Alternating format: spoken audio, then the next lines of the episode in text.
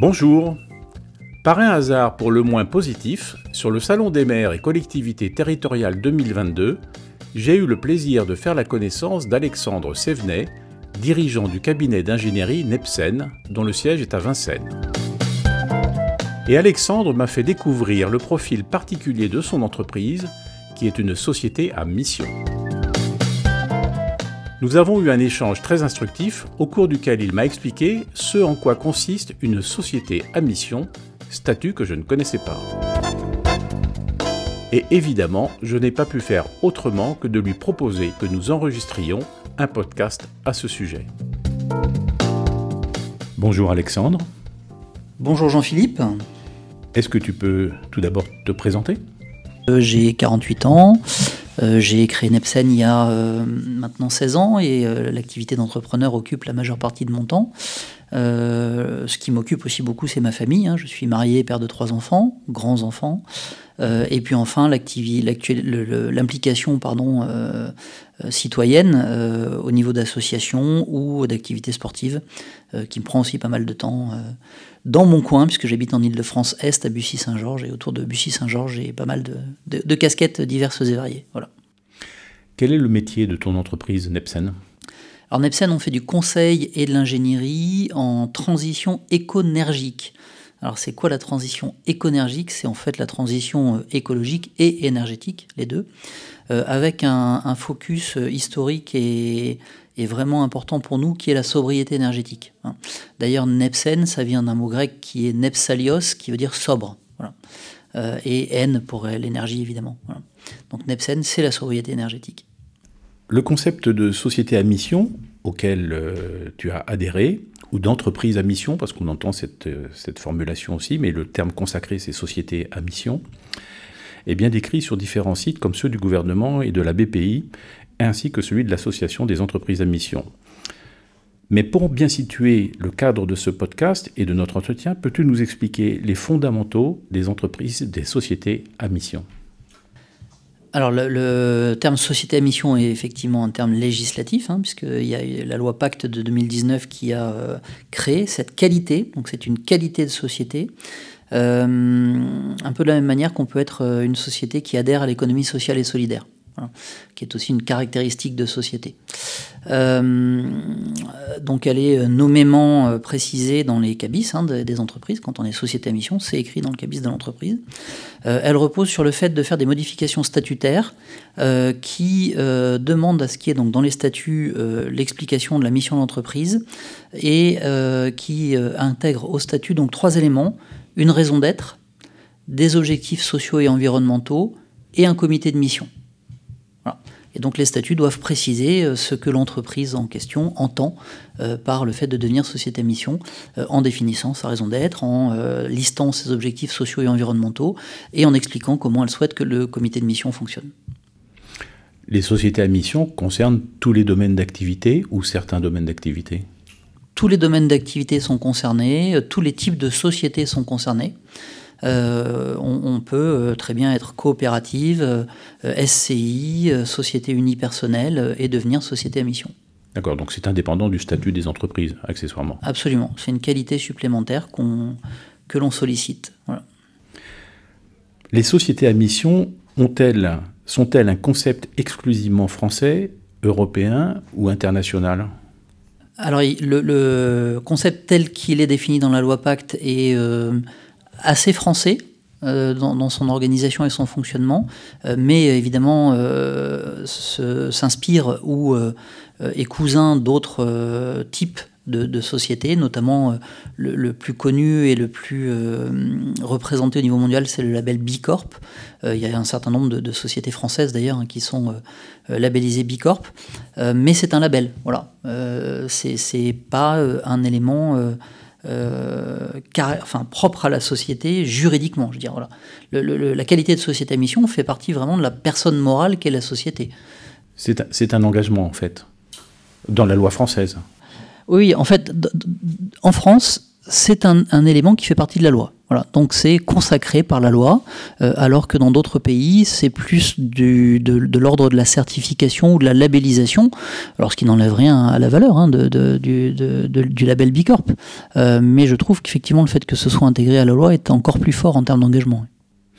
Qu'est-ce qui t'a motivé indépendamment, tu l'as déjà un petit peu euh, décrit dans ton introduction, qu'est-ce qui t'a fondamentalement motivé pour faire de ton entreprise une société à mission oh bah, En fait, c'était hyper cohérent. Euh, dans la démarche entrepreneuriale Nepsen, euh, le fait d'avoir un engagement sociétal et environnemental euh, est intimement lié en fait depuis le départ.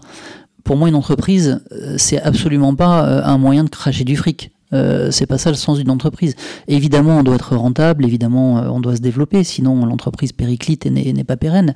Euh, mais une c'est avant tout une aventure collective dont l'objectif est de servir le bien commun et l'intérêt général. Voilà il y a différentes parties prenantes. Hein. Il y a euh, les actionnaires, euh, il y a les salariés, il y a l'État, qui est en France une partie prenante fortement impliquée. Euh, il y a les fournisseurs, il y a les clients. Enfin bref, il y a tout un écosystème autour d'une entreprise.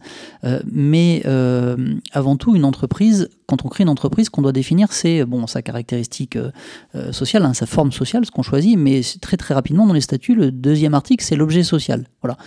et Beaucoup d'entrepreneurs prennent des objets sociaux un peu passe-partout, euh, euh, sans trop prendre de soin dans, leur rédaction. Nous, au contraire, dès le début, enfin moi en tout cas, dès, le début, j'ai pris soin de, vraiment rédiger euh, là-dedans ce que je voulais. Euh, que l'entreprise fasse et soit. Euh, donc, euh, quand la qualité de société à mission été définie par la loi Pacte, en fait, ça a été assez rapide pour nous, puisque tout existait déjà. En fait, je veux dire, ça faisait déjà plus d'une dizaine d'années qu'on avait défini une raison d'être, qu'on avait défini des valeurs, qu'on avait défini une vision, et, tout ça était déjà partagé avec tous les collaborateurs. Donc, ce sur quoi on a dû travailler, c'est les objectifs sociaux et environnementaux. Donc ça, j'y reviendrai après, puisque ça a un impact vraiment assez fort sur l'organisation de l'entreprise. Euh, et puis c'est également le formalisme demandé par la loi Pacte, à savoir donc la création d'un comité de mission euh, et le fait d'aller choisir un OTI, un organisme tiers indépendant, euh, qui doit vérifier avec un intervalle qui est défini par la loi selon la taille de l'entreprise, si l'entreprise effectivement se met en, ordre de marche pour réellement accomplir sa mission. Question collatérale, est-ce que les, les, personnes qui candidatent pour devenir euh, collaborateurs euh, de Nepsen euh, lisent, prennent connaissance des statuts de l'entreprise? Alors des statuts non, mais on, communique sur notre page recrutement sur le fait qu'on est société à mission. on a tout un article qu'on a fait donc sur notre site internet pour expliquer la démarche quand on est devenu société à mission et puis voilà donner aux autres entreprises qui auraient envie de le devenir euh, bah, une explication très détaillée sur comment on a fait, ce qu'on a écrit. Euh, tout ça, c'est partagé. Hein. La, partie mission de notre statut est intégralement, de nos statuts est intégralement euh, partagée sur cet article en question. si des gens veulent faire copier-coller, ils peuvent. On est d'ailleurs adhérent de la communauté des entreprises à mission, qui est euh, une association euh, très dynamique hein, qui regroupe vraiment de nombreuses entreprises euh, qui sont sociétés à mission ou qui sont en train de le devenir et qui offre une, somme de ressources assez considérable sur le sujet. Plein d'exemples de définition de comité de mission, de d'écriture de, de raison d'être, d'écriture d'objectifs sociaux environnementaux, un mode d'emploi sur comment choisir son organisme tiers indépendant, euh, sur pour les organismes tiers indépendants eux-mêmes d'ailleurs, euh, euh, bah, comment mener leur diligence, comment écrire leur rapport, comment gérer les relations avec l'entreprise, etc. Donc c'est la, SEM, hein, la communauté des entreprises à mission, est, vraiment, lorsqu'on veut aller dans cette direction, une très très bonne idée. Concrètement, quelles sont les obligations d'une société à mission? Bah, les trois obligations légales, donc à savoir euh, modifier ses statuts et définir euh, donc euh, ce que j'ai expliqué tout à l'heure, avoir un comité de mission qui fonctionne, qui se réunit régulièrement, et choisir un OTI et donc être audité par cet organisme tiers indépendant qui bah, va faire un rapport qui est publié et, et, qui explique si oui ou non on fait la mission qu'on s'est donnée. Alors je pensais plus aux obligations par rapport aux engagements notamment à l'environnement et euh, à tout ce qui peut tourner autour Alors la loi ne définit euh, rien là-dessus. Euh, c'est l'entreprise qui elle-même se fixe sa mission, ses objectifs sociaux et environnementaux. Alors il faut que ce soit des objectifs sociaux et environnementaux. Bon, maintenant, si on voulait être jusqu'au boutiste, on pourrait dire, bah, ma mission, c'est effectivement de cracher le plus de rentabilité possible. mes objectifs sociaux, c'est de payer le moins possible mes collaborateurs. Mes objectifs environnementaux, c'est de trouver les ressources naturelles les moins chères pour maximiser mon résultat. Rien ne l'empêcherait, en fait, puisqu'il y y a, voilà, il y y a il y a quand même une notion de bien commun dans, la, notion de société à mission. Mais enfin, voilà, la, mission est celle que l'entreprise se donne. L'État ne donne pas de critères. Euh, autant ils ont pas mal travaillé sur les sujets de la RSE en créant notamment le site euh, impact.gouv.fr euh, qui donne plein d'exemples hein, pour une entreprise qui veut améliorer sa politique RSE ou se lancer dans une démarche RSE, de ce qu'on peut utiliser comme type d'indicateur, de ce qu'on peut suivre pour ben, avoir des tableaux de bord qui euh, donne, euh, rendent compte de, l'avancement d'une politique RSE. C'est super bien fait ce site-là, impact.gouv.fr.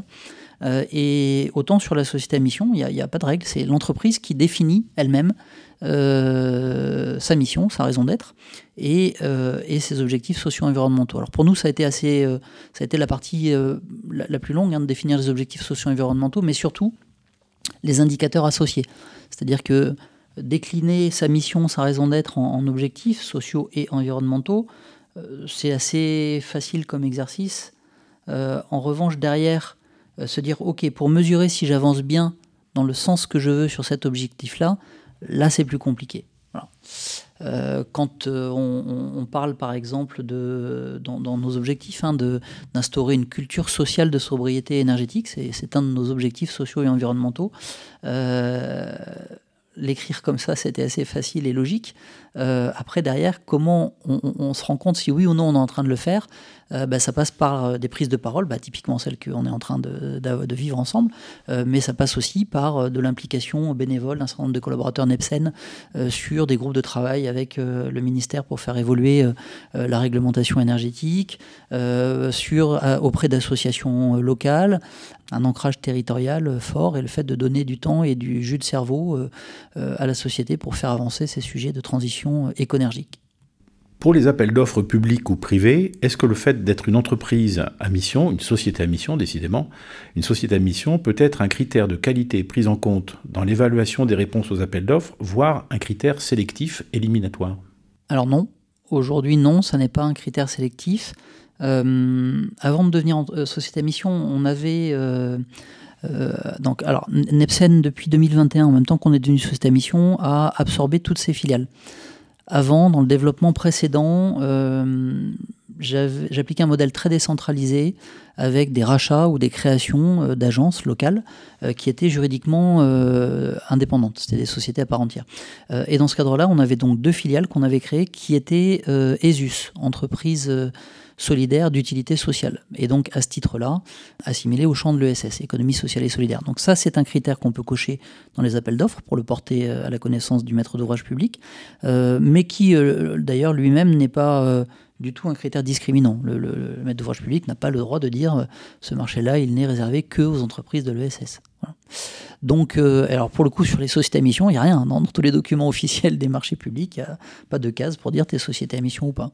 Donc, ce n'est pas un critère pris en compte euh, dans la l'équation, si je puis dire, dans l'algorithme des marchés publics euh, pour mettre une note avec un poids donné, avec une pondération donnée sur le fait d'être société à mission. Non, légalement non. Alors sauf à ce que le maître d'ouvrage public dans la notation des candidatures, donc des entreprises et de leurs compétences, de leurs moyens, etc., euh, prévoit euh, une catégorie euh, et que dans la catégorie RSE, dans la façon de donner une note sur la catégorie RSE, ils définissent qu'effectivement le critère de société à est un plus et apporte des points, par exemple. Voilà. Alors ça, on l'a jamais rencontré. On rencontre de plus en plus de maîtres d'ouvrage publics qui nous envoient des petits formulaires. Alors c'est pas du tout normalisé aujourd'hui, donc c'est un temps de dingue à passer pour chaque appel d'offres public à, remplir des indicateurs et des critères qui sont tous différents. Euh, et ce serait pas mal que ce soit un peu normalisé. Nous, on est euh, noté par Ecovadis au niveau de notre démarche RSE. Voilà, un petit appel, j'en profite. Si un maître d'ouvrage public entend ce, entend ce podcast, qu'il n'hésite pas à, se contenter d'aller chercher la notation d'une agence un peu officielle pour, pour exonérer ces candidats de tout le temps à remplir des fichiers qui sont tous différents et qui vont chercher des questions parfois un peu bizarres avec des, des chiffres dont on ne dispose pas. Donc il faut aller creuser plein plein de données pour donner un chiffre agrégé que le maître d'ouvrage demande, ce qui n'est pas très productif. mais voilà, sauf ce cas-là, qu'on rencontre de plus en plus, mais c'est plus une notion de politique RSE, non, ça n'apporte rien de spécial le, fait d'être société à mission. Est-ce que le critère d'être société à mission pourrait devenir, je parle bien du futur, de la projection, un critère dans les marchés publics? Je pense pas. Enfin, ça, je, trouve ça pas d'intérêt. Il est tellement euh, large euh, aujourd'hui ce, critère euh, que ça me paraît difficile d'en faire un, élément de, notation et de valorisation d'une entreprise en tant que telle. Encore une fois, je reprenais l'exemple un peu jusqu'au boutiste d'une société qui dirait ma mission c'est de faire du fric. Bon, bah voilà, tu vas pas favoriser une entreprise comme ça dans des marchés publics. Donc non, c'est pas. Voilà, il, a aujourd'hui un fonctionnement tellement ouvert qu'on ne peut pas tellement s'en servir euh, comme d'un critère d'évaluation, à la différence d'une notation par une agence de notation, hein, où là, il y a plein, plein, plein, plein de questions, plein de documents probants à fournir pour que l'agence puisse évaluer la matérialité des affirmations que l'entreprise euh, évoque. Euh, voilà. Donc, euh, non, je pense que ce serait pas pertinent. Alors, tu parlais gros sous. sur le plan des résultats de ton entreprise, Nepsen, est-ce que le fait d'être une société à mission sert les intérêts, sert tes intérêts en termes de développement commercial, que ce soit chiffre d'affaires ou nouveaux clients, et de protection de ta profitabilité? Je ne pense pas. Indirectement, peut-être. Ça fait partie de la global picture, comme disent les anglo-saxons. Hein. voilà, de, la même manière, tout à l'heure, quand tu parlais des, appels d'offres marché public, euh, on sait très bien qu'un un pouvoir adjudicateur, quand euh, il, euh, il évalue des candidatures, ok, il suit sa grille de notation, mais, mais il y a aussi tout ce que l'entreprise a pu lui dire sur elle qui rentre en ligne de compte et qui dresse une image globale de l'entreprise et qui donne envie ou pas à l'acheteur public de travailler avec cette, avec cette entreprise. Donc voilà, le fait d'être société à mission qu'on ne cache pas mais qu'on ne met pas spécialement en avant, peut-être euh, nous donne une bonne image auprès de certains euh, acheteurs, publics ou privés, mais euh, en, tout cas, c'est absolument pas l'objectif de, la démarche. et puis, alors là, j'ai aucune métrique pour, pour savoir si oui ou non ça améliore le chiffre d'affaires ou la rentabilité. Pour nos auditeurs, peux-tu nous préciser quelle est la part de ton chiffre d'affaires avec les marchés publics? De l'ordre de 70%.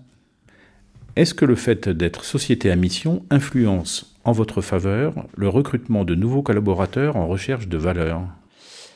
Oui, ça je pense. Pour le coup, euh, pareil, j'ai pas de tableau de bord pour le mesurer, mais dans les lettres de motivation des candidats, euh, certains y font explicitement référence. Euh, alors c'était déjà le cas avant, parce qu'en fait, euh, avant d'être société mission, on avait déjà un, engagement social et environnemental assez fort, avec une politique RSE euh, qui n'était pas formalisée, mais, mais, mais qui était expliquée, et qui est pas sur notre site internet, et qui était vécue. et donc voilà, les candidats faisaient déjà allusion à ça dans leur lettre de motivation, mais le fait d'être en plus entreprise à mission, donc société à mission, oui, est, est nommément cité par certains candidats. Donc oui, je pense que ça a un impact. Et quel est l'impact pour une société à mission comme Nepsen sur le plan du management et de l'organisation? Alors là, c'est un gros impact. Euh, pour le coup. Mais probablement à peu près équivalent à celui d'une entreprise qui mettrait en place une politique RSE ambitieuse euh, et, dont elle voudrait euh, qu'elle soit réellement d'ordre stratégique et pas d'ordre communication. C'est-à-dire que certaines entreprises surtout dans le passé, ont, pu euh, mettre en place des politiques RSE qui étaient portées par la direction communication. voilà, c'était significatif. Euh, c'est du RSE washing? Un petit peu. Alors, non, jamais. Enfin, moi, je, je je, suis pas un dénonciateur de greenwashing parce que je préfère euh, applaudir les, les, pas qui vont dans le bon sens, même s'ils sont petits, même s'ils ne sont pas parfaits. Voilà. Mais, mais je préfère saluer les initiatives et les démarches qui euh, contribuent à construire un, monde plus juste et plus heureux pour tout le monde euh, que de dénoncer du, greenwashing. Donc le RSE washing, c'est pareil. Je, je, c'est pas parce qu'une politique RSE est portée essentiellement par une direction communication qu'elle a quand même pas une, once de sincérité et de, et de, réalité. Mais elle est forcément moins vécue par les collaborateurs euh, que si elle est portée directement par les directions opérationnelles. Et donc, en, termes de, société à mission, comme on doit définir des, indicateurs, donc des objectifs socio-environnementaux et les indicateurs associés, et que tout ça est audité par un, organisme tiers indépendant, ben voilà, là on est obligé d'aller un cran plus loin. et pour donner un exemple extrêmement concret, donc on a un ERP hein, qui, sert à gérer l'entreprise et pour tous les, les, ingénieurs à suivre leurs projets. Et on a mis en place donc au sein de notre ERP pour chaque affaire une fiche d'impact. Euh, et cette fiche d'impact est donc à renseigner par le, collaborateur euh, avec un certain nombre de sujets, euh, évidemment l'énergie le carbone, bien sûr, c'est le cœur de notre métier, mais également l'environnement et les différents impacts environnementaux qu'on peut avoir, et puis également les impacts économiques et sociaux qu'on peut avoir. Alors on a essayé de cibler des choses qui soient rapidement renseignables par, par l'ingénieur et pas trop euh, pas trop précis pour pas être trop faux non plus. Plutôt que d'avoir un chiffre précis mais évalué complètement au doigt mouillé par un ingénieur, je préfère qu'on ait des choses plus qualitatives et notamment par exemple d'un point de vue qualitatif euh, sur toutes les, données qui sont indiquées par les chefs de projet. Il indique si c'est du préconiser, c'est-à-dire qu'en fait on est en, phase de conseil, on va préconiser un client sur l'affaire en question de faire un certain nombre de choses, et donc euh, les, chiffres qui sont donnés ou les actions qui sont euh, listées ne sont que préconisées, donc elles n'ont que d'une valeur euh, limitée, puisque c'est qu'une préconisation, on ne sait pas ce que le client va faire derrière. si elles sont estimées, c'est-à-dire qu'effectivement on, on est sur un projet concret, on fait des choses concrètes, donc on les, on les indique, mais leur résultat n'est qu'estimé, ou alors si elles sont effectivement mesurées, c'est-à-dire que derrière on a mis en place euh, des indicateurs et des mesures, notamment en termes d'économie d'énergie, qui est notre cœur de métier. bon, dans la plupart des projets, on essaye de mettre en place des indicateurs et de suivre la consommation d'énergie après travaux pour voir quel a été l'impact réel de, notre mission. Tu l'as pas indiqué en introduction de ton entreprise. en quelques chiffres, ton entreprise Nepsen, nombre de, nombre, nombre de salariés, chiffre d'affaires euh, donc ben, Nepsen, c'est aujourd'hui 180 euh, collaborateurs sur 12 agences, enfin 12 établissements régionaux. on est présent à peu près partout en France, sauf dans le nord et dans le nord-est. C'est des, zones qu'on souhaite, sur lesquelles on souhaite s'implanter dans les prochaines années. c'est cette année un petit 14 millions de chiffre d'affaires. voilà, c'est 40 ans d'expérience, parce qu'en fait tout ça a démarré avec 2006, la reprise du cabinet Pazio, qui avait été créé donc en 83 par Monsieur Pazio, même 79 d'ailleurs. Hein, il, avait lancé son activité en 79 en indépendant. Euh, et euh, bah, lorsque j'ai repris euh, le cabinet, il y avait trois personnes plus Monsieur Pazio et son épouse. et donc ça a été la base sur laquelle j'ai construit Nelsen derrière. Quoi. Une belle progression. Oui, alors c'est pas Google, hein, mais bon. Comment réagissent vos prospects, sous-entendu les entreprises qui ne vous connaissent pas encore, quand vous leur annoncez, quand vous leur expliquez que vous êtes euh, société à mission? On n'en fait pas trop état. On, l'explique ici dans la présentation de l'entreprise, mais, euh, on ne demande pas de, de, quitus, de, réaction. Donc, euh, il y a des réactions indirectes. Je sais que, par exemple, pour des accords cadres de référencement avec des gros acteurs nationaux, euh, que j'ai plutôt géré moi-même, ou en collaboration étroite avec les collaborateurs qui, euh, qui s'en occupaient, euh, oui, ça a été un argument. ça a été un argument pour être référencé. sur notre notation Ecovadis, par exemple, ça a été aussi un élément très positif dans la notation. Voilà. Mais non, pas beaucoup plus de réactions. Si, des questions, effectivement. Euh, les réactions, c'est plus des questions. Ah oui, c'est quoi une société à mission C'est un peu ce qu'on est en train de faire maintenant. Quoi. Comment ça marche Qu'est-ce qu'il faut faire pour le devenir euh, euh, C'est comme ça qu'on s'est rencontrés. c'est ce que tu m'as dit. Là, j'ai eu un grand point d'interrogation parce que, accessoirement, des entreprises à mission, des, des sociétés à mission, aujourd'hui, il y en a moins de 1000 en France. Donc ça n'est pas du tout la majorité. Ça veut dire que la très grande majorité des entreprises, peut-être une petite connaissance, mais je pense que la majorité ne, ne savent pas ce que c'est qu'une société à mission. Oui, oui, c'est possible. Euh, bah, tu sais, moi, je suis chef d'entreprise depuis 16 ans maintenant. Je découvre encore des, des, subtilités de la loi et, des obligations du chef d'entreprise, d'ailleurs. Donc, autant te dire que euh, le, micro-concept de sous mission, qui est un des éléments de la loi Pacte, euh, a pu passer à côté pour beaucoup de chefs d'entreprise, c'est sûr. Parce que quand a été créée la loi Pacte, on avait été sensibilisé aux enjeux climatiques, mais les 12 derniers mois que vient de vivre la planète, et en France notamment avec euh, l'été euh, caniculaire que nous avons eu, je ne parlerai pas des incendies euh, en, Aquitaine. Oui, puis l'hiver extrêmement doux qu'on est en train de vivre. Hein. Et, l'hiver extrêmement doux qu'on est en train de vivre, on a une dérégulation climatique qui fait que ces enjeux climatiques auxquels tu as fait souvent allusion ça devient quand même un enjeu majeur. Les entreprises devraient, devraient tout y être particulièrement sensibles. Ah oui, c'est un enjeu majeur. Il y a un groupe de travail du GIEC qui travaille spécifiquement sur les, conséquences euh, pour euh, nos économies et nos sociétés, euh, et ce sont des conséquences qui sont terribles. nous, on est beaucoup à être animateurs fresque du climat, donc moi je le suis à titre personnel depuis, depuis deux ans, mais quand tu animes une fresque du climat avec des gens qui pourtant ont l'impression de savoir ce que c'est que le changement climatique et d'en avoir une conscience un peu, tu vois, enfin voilà, euh, euh, et que tu vas dans le détail des conséquences, euh, il y a un moment de sidération en fait à chaque fois. D'ailleurs, quand on est animateur fresque du climat, qu'on est formé à l'animation, on est aussi formé à gérer ce moment-là. parce que la, réaction la plus commune, c'est bah, en fait c'est foutu quoi. Voilà. Donc oui, les conséquences sont majeures, les enjeux sont énormes. Euh, maintenant, euh, on a énormément de solutions dans nos mains, en fait. Énormément. Euh, et moi, je suis plutôt confiant sur notre capacité à relever le défi collectivement, parce que ça, rejoint, comme tu le disais tout à l'heure, les attentes de, sens et de valeur de beaucoup de gens. Hein. Tu parlais des jeunes, mais pas que. Enfin, il y a, aujourd'hui beaucoup de gens qui disent bon, ok, très bien, je vis, mais pourquoi quoi hein, comme disait l'autre, qui suis-je ou vais-je dans quelle étagère? Euh, mais, voilà, et, tout ce mouvement-là est un mouvement qui est une chance exceptionnelle de, redonner du sens à ce qu'on fait euh, et, de se retrouver bah, davantage en prise avec la nature.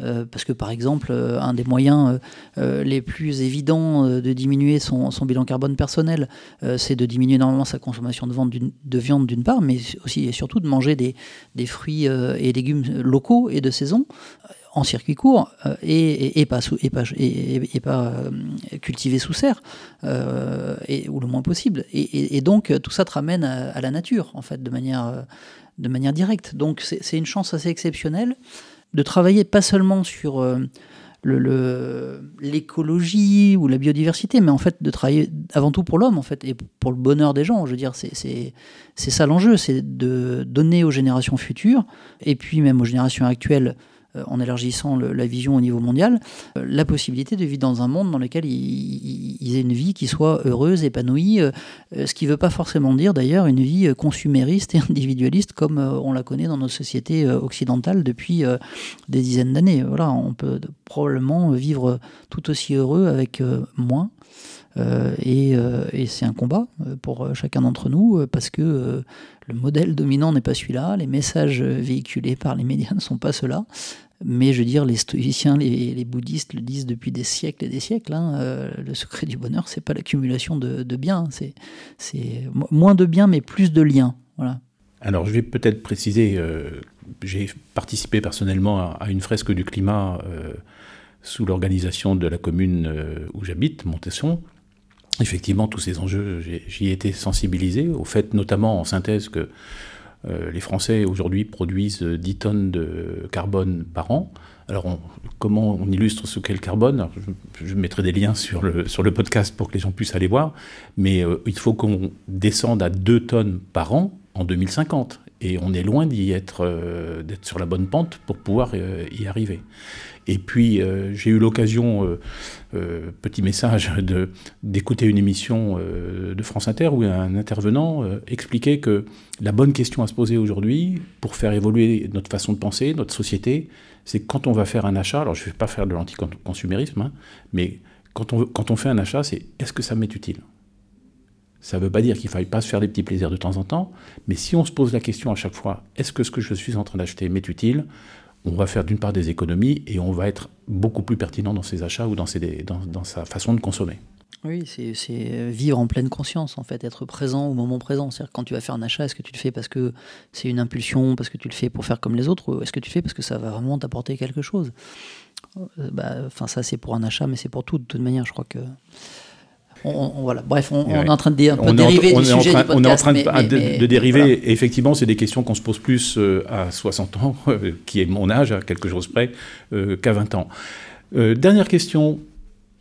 Pour les entreprises qui seraient sensibilisées à l'intérêt d'être société à mission, qu'est-ce que tu leur conseilles? Ah bah, d'adhérer à la SEM, comme je disais tout à l'heure, hein, la communauté des entreprises à mission, puisqu'il y aura, euh, pour un, coût euh, qui est assez modique, il y aura énormément de ressources qui les aideront à, aller dans cette démarche-là. Et puis, selon leur degré de maturité sur, euh, ce qu'ils ont envie d'écrire comme raison d'être, ce que le, chef d'entreprise aurait spontanément envie d'écrire comme raison d'être, bah, d'associer les parties prenantes. C'est-à-dire que nous, on avait depuis toujours une mission, une raison d'être, des valeurs, et donc la transformation a été assez rapide et facile et parfaitement acceptée par nos collaborateurs qui sont tous là pour ça de toute façon. Euh, donc ça allait vraiment dans le sens de ce qu'ils souhaitaient. Mais pour beaucoup d'entreprises plus classiques, si le chef d'entreprise ou le dirigeant a vraiment envie d'aller dans cette direction, pour que ça devienne une réalité, derrière, il faut, comme dans toute euh, conduite du changement, euh, prévoir une, phase d'acculturation, de sensibilisation, puis de coaction avec les parties prenantes, au premier rang desquelles les collaborateurs, voilà, donc ça c'est vraiment un conseil euh, dans la mise en œuvre de ne pas vouloir aller trop vite pour, euh, pour prendre le temps de, faire en sorte que les gens s'approprient le sujet, euh, parce que derrière il y aura des, des, conséquences assez fortes sur l'organisation. Je parlais tout à l'heure de la fiche impact sur les affaires, donc on, commence à sortir nos premiers tableaux de bord avec nos, impacts sur les affaires. et, quelle est l'incidence de tout ça? C'est que nos, ingénieurs se disent ah ouais mais en fait ah mes prochains projets, il faudrait vraiment qu'ils soient beaucoup plus ambitieux sur euh, la quantité de gaz à effet de serre qu'on va euh, économiser, sur euh, l'impact qu'on a sur l'environnement, sur l'implication sociale autour du projet, quelque chose auquel nos, nos, ne sont pas spécialement d'ailleurs spontanément sensibilisés. Donc tout ça transforme l'entreprise réellement, mais c'est une transformation d'autant plus lourde euh, qu'elle touche aux, valeurs et au sens du projet entrepreneurial, et donc à l'ADN de l'entreprise en fait.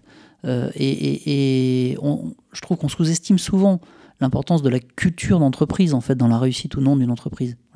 Donc devenir société à mission peut profondément transformer cette culture, donc est un projet euh, qu'il ne faut pas prendre à la légère.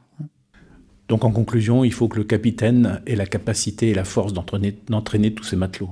C'est ça, voilà, de ne pas les embarquer de, force sur une galère pour, pour les forcer à ramer au son du tambour, euh, mais bien de, les embarquer avec lui pour une belle croisière, euh, en flottille d'ailleurs, hein, il peut y avoir plusieurs navires, euh, tous ensemble vers un même cap. Merci beaucoup Alexandre. Merci Jean-Philippe. Et bonne continuation pour ton entreprise Nepsen. Merci à toi.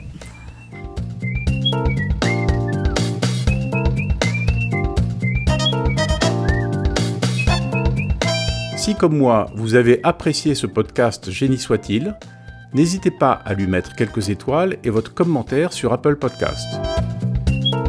Et pour que le génie d'Alexandre alimente la matière grise d'un large public, merci de partager cet épisode sur LinkedIn. Salut